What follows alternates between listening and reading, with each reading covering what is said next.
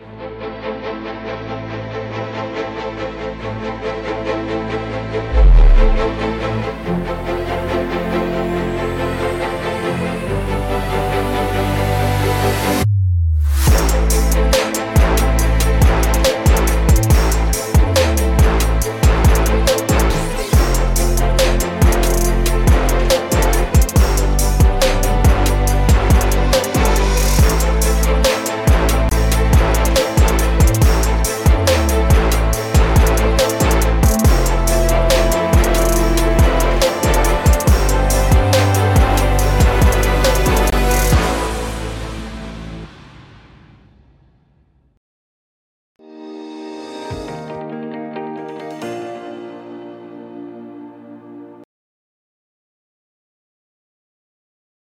Olá, boa tarde a você que nos acompanha aqui pelo Notícias Agrícolas, dia de relatório do USDA. USDA que trouxe números que o mercado não estava meio que esperando por esses números, não. Existia todo um consenso de até redução aí na produção, na produtividade americana, mas os números trazidos pelo USDA foram piores do que a pior estimativa de produção é, do mercado. Ah, o mercado, obviamente, imediatamente reagiu e a gente viu a soja aí trabalhando com 60, 70 pontos de alta nos principais vencimentos. Ok, vamos entender esse relatório do USDA, mas mais do que isso, vamos entender o que pode acontecer daqui para frente a partir dessas informações dadas. Oferta mais restrita, como é que fica a demanda? E o Brasil nessa história? Vamos então lá para Curitiba, onde está Eduardo Vanin, analista de mercado da Agriinvest. Seja bem-vindo, meu amigo. Obrigado por estar aqui com a gente mais uma vez nesse dia de relatório do USDA. O que, que você achou do relatório? Quais são os números que você destaca do relatório de hoje? O que, que a gente precisa prestar atenção, Eduardo? Boa tarde, Alexander. Boa tarde a todos. É, bom, hoje realmente o USDA, a, a soja roubou, roubou a cena o mercado realmente esperava ajustes maiores no milho, vieram, mas já estava bem precificado, que foi a redução na produtividade do milho em 3 bushels uh, por acre. E surpreendeu essa revisão para a soja, bem mais baixo do que se esperava. Reduziu-se também a área, a área plantada e colhida de soja e de milho também ficaram menores. E o que acabou crescendo, que também não era esperado, até foi a área do algodão, algodão, a área plantada e colhida maior. O que me parece é que o algodão plantou mais e a soja plantou menos. E, e, o que já fazia sentido naquela época, lá durante a decisão do produtor americano, porque naquela época nós tínhamos o, o algodão dando mais dinheiro do que a soja. Agora os números começam a, a se confirmar. E quando a gente junta tudo isso, produtividade menor e uma área também menor, aí realmente o estoque ficou também bem menor do que se esperava. 200 milhões de bushels vai dar 5 milhões 400 mil toneladas. É, se confirmar esse número, vai ser o estoque mais apertado desde a temporada 13 e 14. É, mas a gente já teve números é, de estimativa, não número final, bem mais apertados que esse. Mas, sem dúvida nenhuma, acabou pegando o mercado é, de surpresa. Esse número por si só justifica ou garante uma firmeza para os preços ou até um, um, uma, um start de um novo processo de alta para os preços em Chicago, Eduardo? Olha, Alexander, o, se esperava possibilidade de, um, de uma produção americana mais perto de 123,5 até 124 milhões de toneladas. Agora vem abaixo de 120 milhões, fica até mais baixo do que na temporada passada. É, por isso, nós temos esse movimento. Agora, todas as fichas aqui no Brasil. Temos que produzir bem e para isso, claro, temos que contar com o clima. Até agora está indo tudo muito bem. Inclusive, estou aqui olhando pela minha janela. É, em Curitiba está chovendo e assim também no estado todo. E devemos ter boas chuvas no Paraná. É, e já temos chuvas acumuladas muito boas também no Paraguai, MS. E começa a mudar o clima para melhor lá para o Mato Grosso, Goiás, a partir do dia 20, chuvas mais sequenciadas. É, todas as fichas colocadas aqui na América do Sul, para que aqui venha confirmar o que estão falando aí, que seria uma produção acima de 150 milhões de toneladas para o Brasil. Mas, claro, Isso depende muito do clima. Ou seja, é, a, a soja ou a produção brasileira vai ser mais monitorada e vai ser mais, é, vai dar mais motivo para rallies em Chicago, então, Eduardo. Com certeza, vai é um ponto de volatilidade maior. Até as opções que a gente acompanha bastante para ver o sentimento do mercado, as volatilidades elas subiram não hoje, mas né, na, na, semana essa semana, na semana passada, e deve continuar subindo é, por, é, por esse motivo que você acabou de falar. É, a dependência de uma produção na América do Sul é maior do que era até a semana passada, quando ainda se considerava uma produção americana até recorde. Agora, e a demanda? E basicamente a gente está falando aqui de China, né, que é o grande demandador de soja do mundo. É, como é que a China pode enxergar esses números? Ela pode é, ficar preocupada e voltar ao mercado de forma mais agressiva nesse momento para garantir o fornecimento de grãos para eles? Ou ela vai apostar as fichas na safra brasileira como fez no ano passado, por exemplo, Eduardo? Olha, o ponto é o seguinte, é, depende de indústria para indústria. Se a indústria ela entrou comprando Chicago antes e agora esperou para comprar o base exposto lá na China, ou seja, o prêmio China, custa e frete, então ela vai se dar bem. Provavelmente o prêmio lá vai acabar caindo, até porque Chicago subiu bastante forte. Agora, no geral, no geral, a, a estratégia da China deve continuar do jeito que está. Isso já tem vários meses, que é comprar da mão para a boca. Isso porque a margem não está boa. Ela melhorou bem a margem agora, isso por causa dos bases do farelo no mercado chinês. O que, que é isso? É a diferença de preço entre as localidades produtoras e consumidoras na China em relação à bolsa de Dalian, que é onde eles fazem o hedging dos derivados da soja. É, até então, até aí, há pouco tempo atrás, esses bases eles estavam 0 a 0 ou até negativo. Porque o estoque de farelo era muito grande na China. Agora é o contrário, está caindo, sétima semana seguida de queda, e os bases agora estão positivos. Para esse mês de outubro, novembro, dezembro, a margem na China está positiva quando a gente considera essa conta global. Agora, quando a gente vai lá para frente, aí a margem voltou a piorar, é, pensando em safra brasileira. Se essa margem na China não, não for boa, é, for ruim como tem sido até então, aí a, a, o consumo da China ele não cresceria tanto, que é o número que o USDA está prevendo tanto esmagamento 5 mi 7 milhões a mais e, e, importação 7 milhões a mais também, em relação a essa temporada. É, isso pode não se confirmar, é isso que a gente vai ter que ver. Por enquanto, eu diria que a margem lá está boa e eles vão comprar mais soja é, para aproveitar esse bom momento. Mas nada que, que seja suficiente para dar, dar um choque aí e, e estressar o mercado e fazer o mercado subir, né? É pouco provável uma surpresa vindo aí da demanda, então, Eduardo.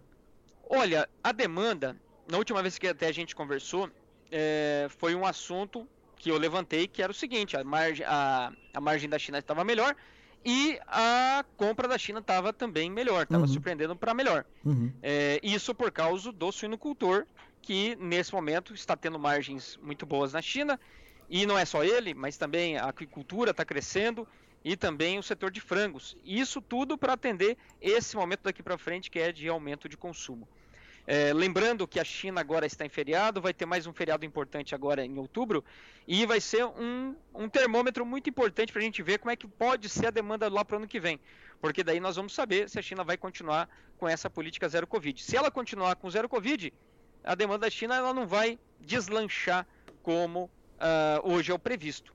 Até porque tem muita carne para entrar no mercado chinês, porque está se retendo os animais, quer dizer, eles já estão mais pesados, e também vai ter mais matrizes e mais suínos por consequência. Se o consumo chinês não estiver lá para absorver toda essa carne, aí nós voltamos a ver o mesmo cenário do início desse ano, onde a margem do suinocultor foi muito ruim e a demanda por farelo foi baixa. E aí, bom, é, a China comprou muito menos. Muito bem. Vamos focar então no produtor brasileiro. É, olhando, olhando os preços aqui, olhando os contratos lá em Chicago, a gente vê uh, uma safra americana muito precificada é, junto à safra brasileira. Por exemplo, o março nosso está valendo 14,90 contra o novembro deles a 14,88. O maio aqui está valendo 14,88 também. Ou seja, é, é hora de aproveitar, Vanin? Bom, uh, nós sabemos que tem muitos produtores que compraram insumo e não venderam a soja ainda. Tem que ficar atento, porque é o seguinte: Chicago está melhorando, mas quando a gente olha o mercado físico, nós não temos uma melhora tão significativa assim da soja. Tanto é que, é, é, em função do câmbio, que está caindo, mas também tem um frete muito caro e tem até essa é, esse risco que as tradings não querem tomar nesse momento, que é comprar do produtor, precificar um frete que ele vai ter que se confirmar lá na frente, esse frete pode ser maior. Porque a China também não está comprando nesse momento para muito mais longo do que esses próximos três meses. Então, nesse sentido, o mercado está bem travado ainda. É, agora, se o produtor fizer as contas dele e tiver dando um resultado legal, eu acho que ele tem que aproveitar, mas tem que se cobrir com seguros de alta. Porque ainda a gente tem muito risco pela frente. Aí já olhando o lado da oferta. Porque, como eu falei, Todas as fichas estão agora no Brasil.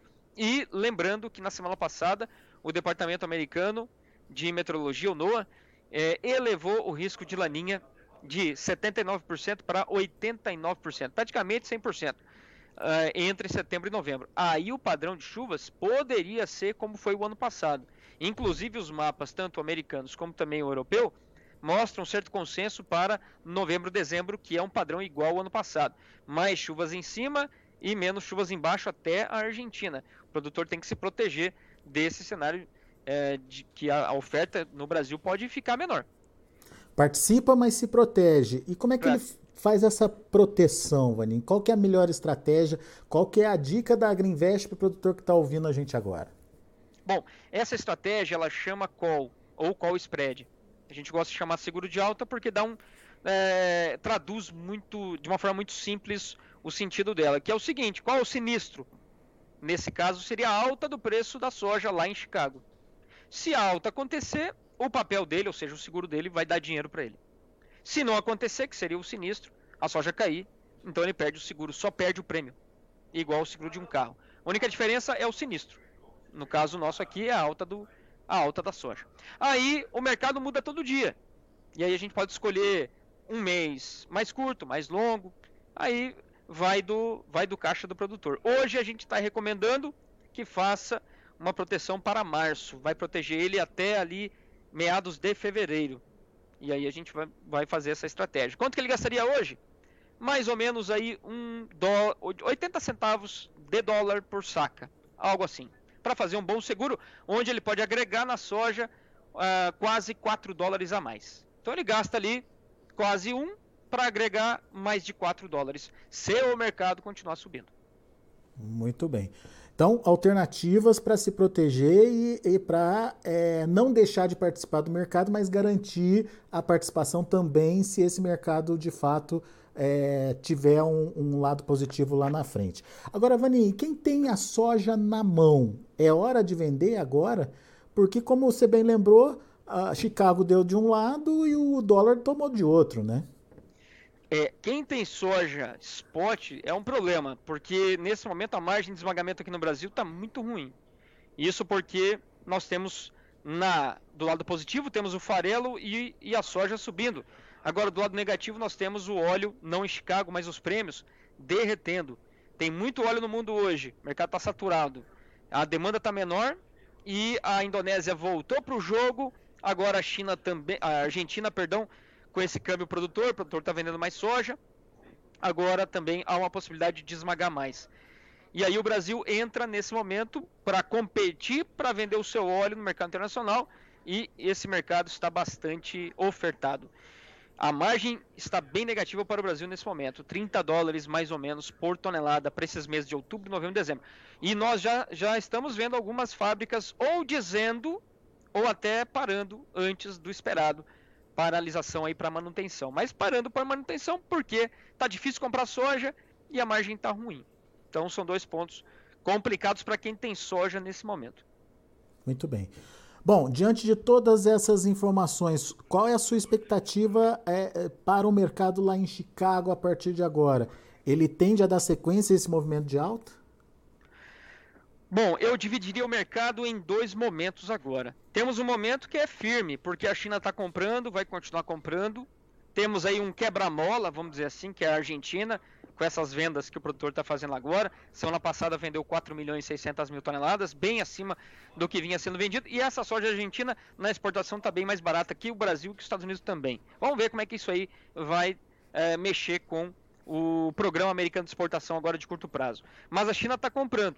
É, e o outro ponto é, daqui para frente, nós temos dois pontos importantes. É o seguinte: primeiro, vamos olhar para o milho. A quebra global de milho é muito grande 47 milhões de toneladas que deixaram de existir, somando Estados Unidos, Europa e também a Ucrânia. A aposta está no Brasil, que o Brasil vai ter um crescimento para a safrinha lá do ano que vem. Mas enfim, é, o, o, mundo precisa de mais milho agora.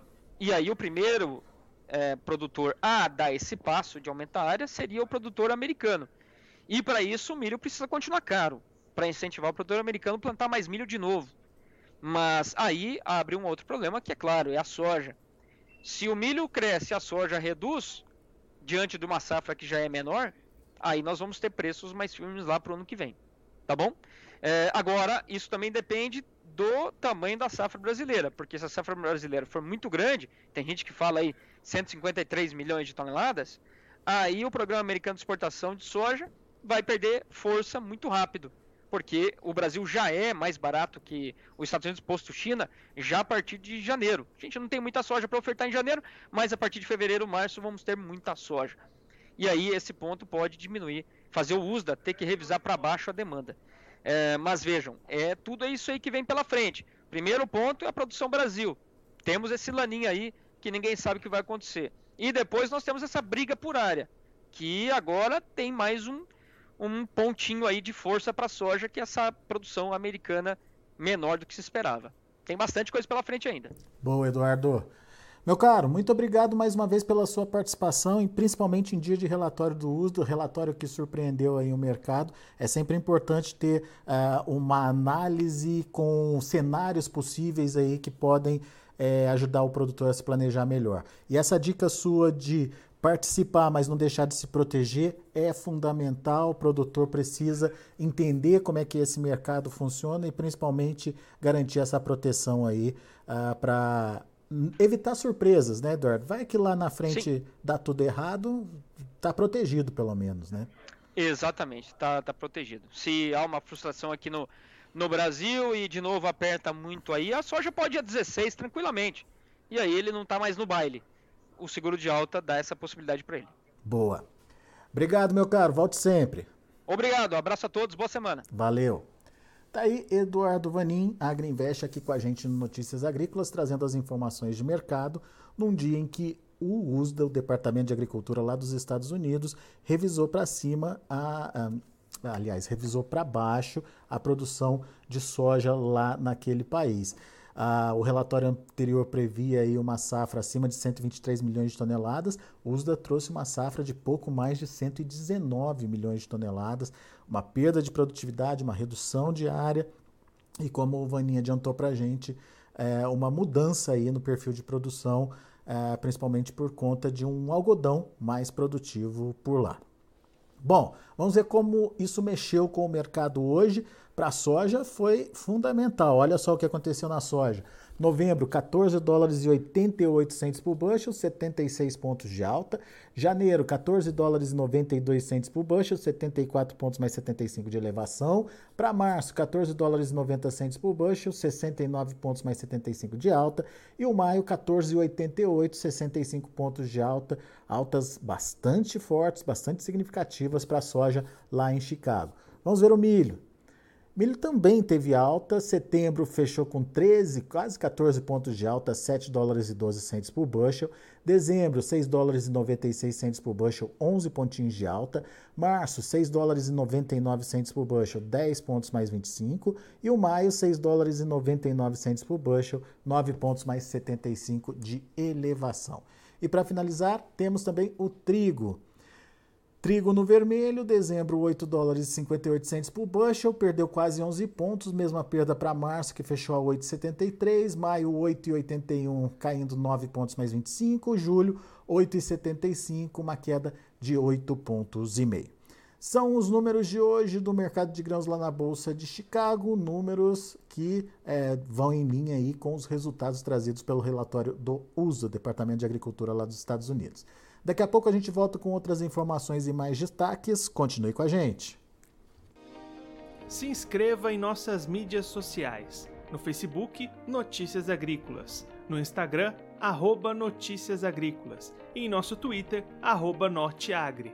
E para não perder nenhum vídeo, não se esqueça de nos acompanhar no YouTube e na Twitch Notícias Agrícolas Oficial.